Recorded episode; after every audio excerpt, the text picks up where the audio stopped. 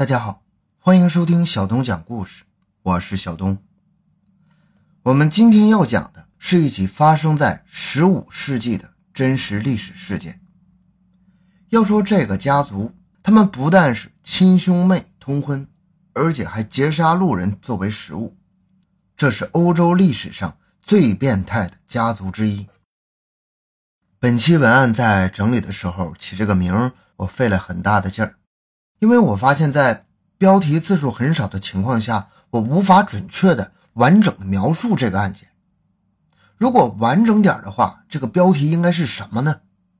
我想大概可能是这样：十五世纪真实的抢劫、杀人、吃人，并且通过乱伦由两人发展为五十人、持续二十五年的罕见的残暴的恶魔家族。这个家族和别的绝大多数犯罪团伙相比有什么区别？有多特殊呢？第一，成员组成非常罕见。除了这个家族，您见过哪个团伙是一家子出来作案的呢？第二，乱伦的令人发指。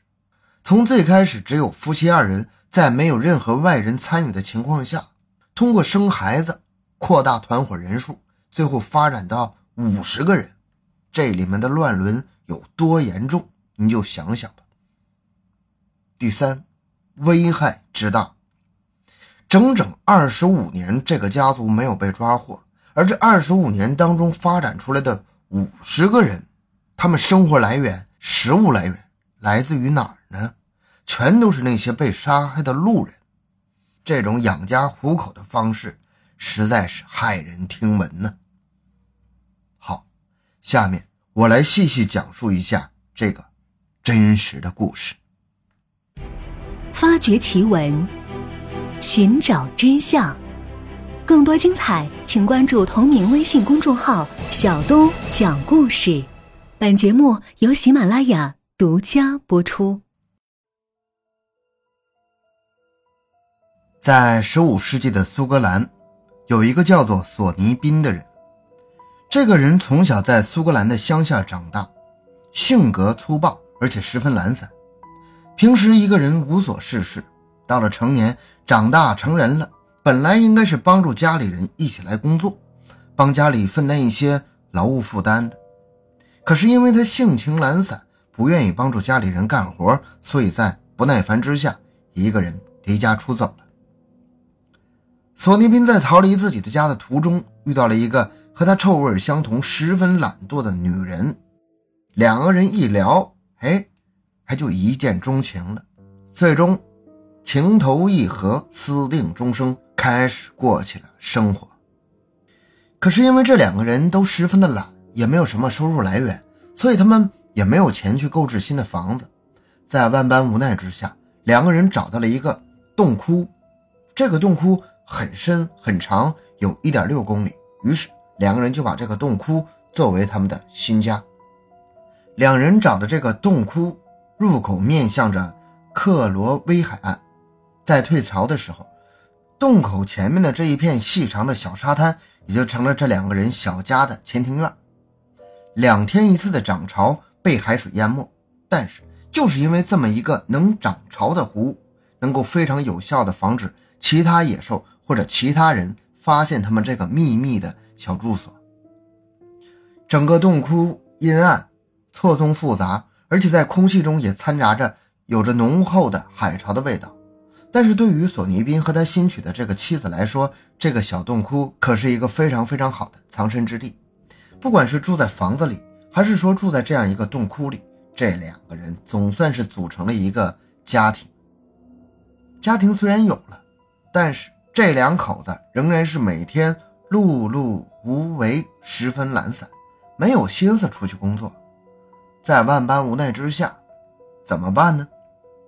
两个人决定靠抢劫过路的人，抢劫他们的金钱，来维持自己的生活。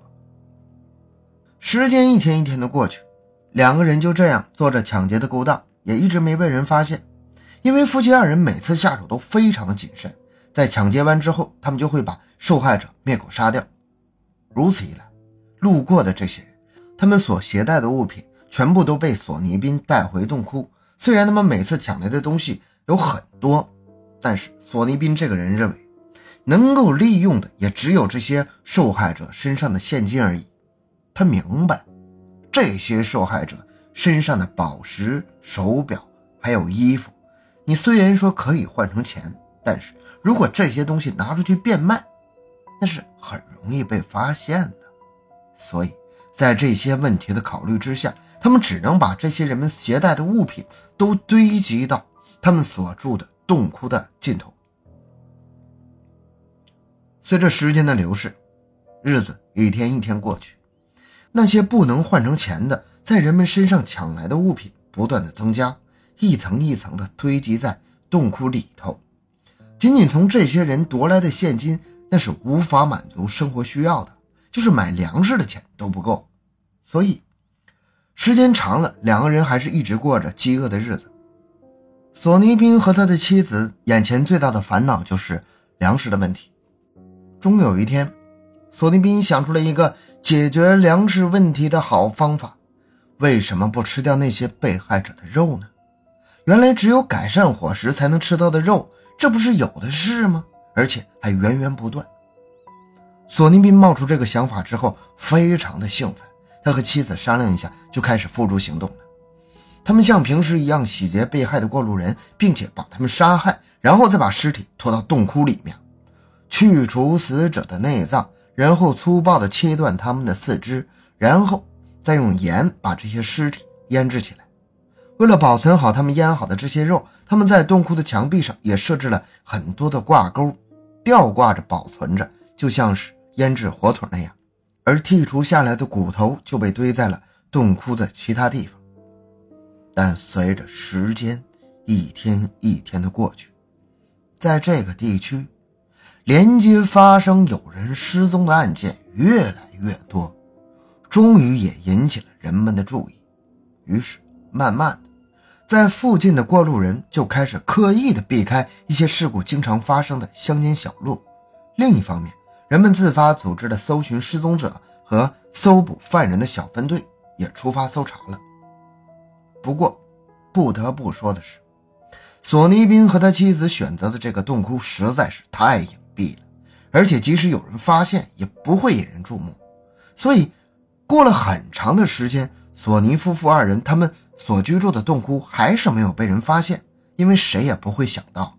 这个两天涨潮一次，路口就会被水淹没的洞窟当中，竟然有一对夫妇是靠着杀人吃肉的方式维持自己的生活。谁能想到？索尼宾夫妇二人生活依旧非常顺利，而且很安逸。索尼宾的妻子陆续在这个洞窟里生下了几个孩子，但是有了人们的尸体，这个粮食的问题就解决了。于是索尼宾就想着办法。把堆积在洞窟内的这些财物给卖掉。每次索尼宾再去城里买东西的时候，都会带一些他们在死者身上抢来的物品，或者是用以物易物的方式把这些东西来卖掉。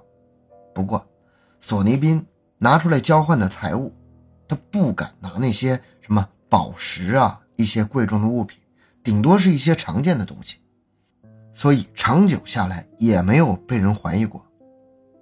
而索尼宾的孩子，从小到大就生活在这样的环境当中，他们一家人也已经是完全变成了强盗了，杀人吃人成了他们的生活习惯，而且是为了生存所必须做的事情。这些孩子对于自己为什么要生活在洞窟里，为什么要吃人，他们没什么疑问，认为这。只不过是一件很正常的事，反而是很快乐的、无忧无虑的成长着。那么，这个家族后来又怎么样？他们是怎么被抓的呢？那这五十个人最后的命运如何呢？咱们下期继续。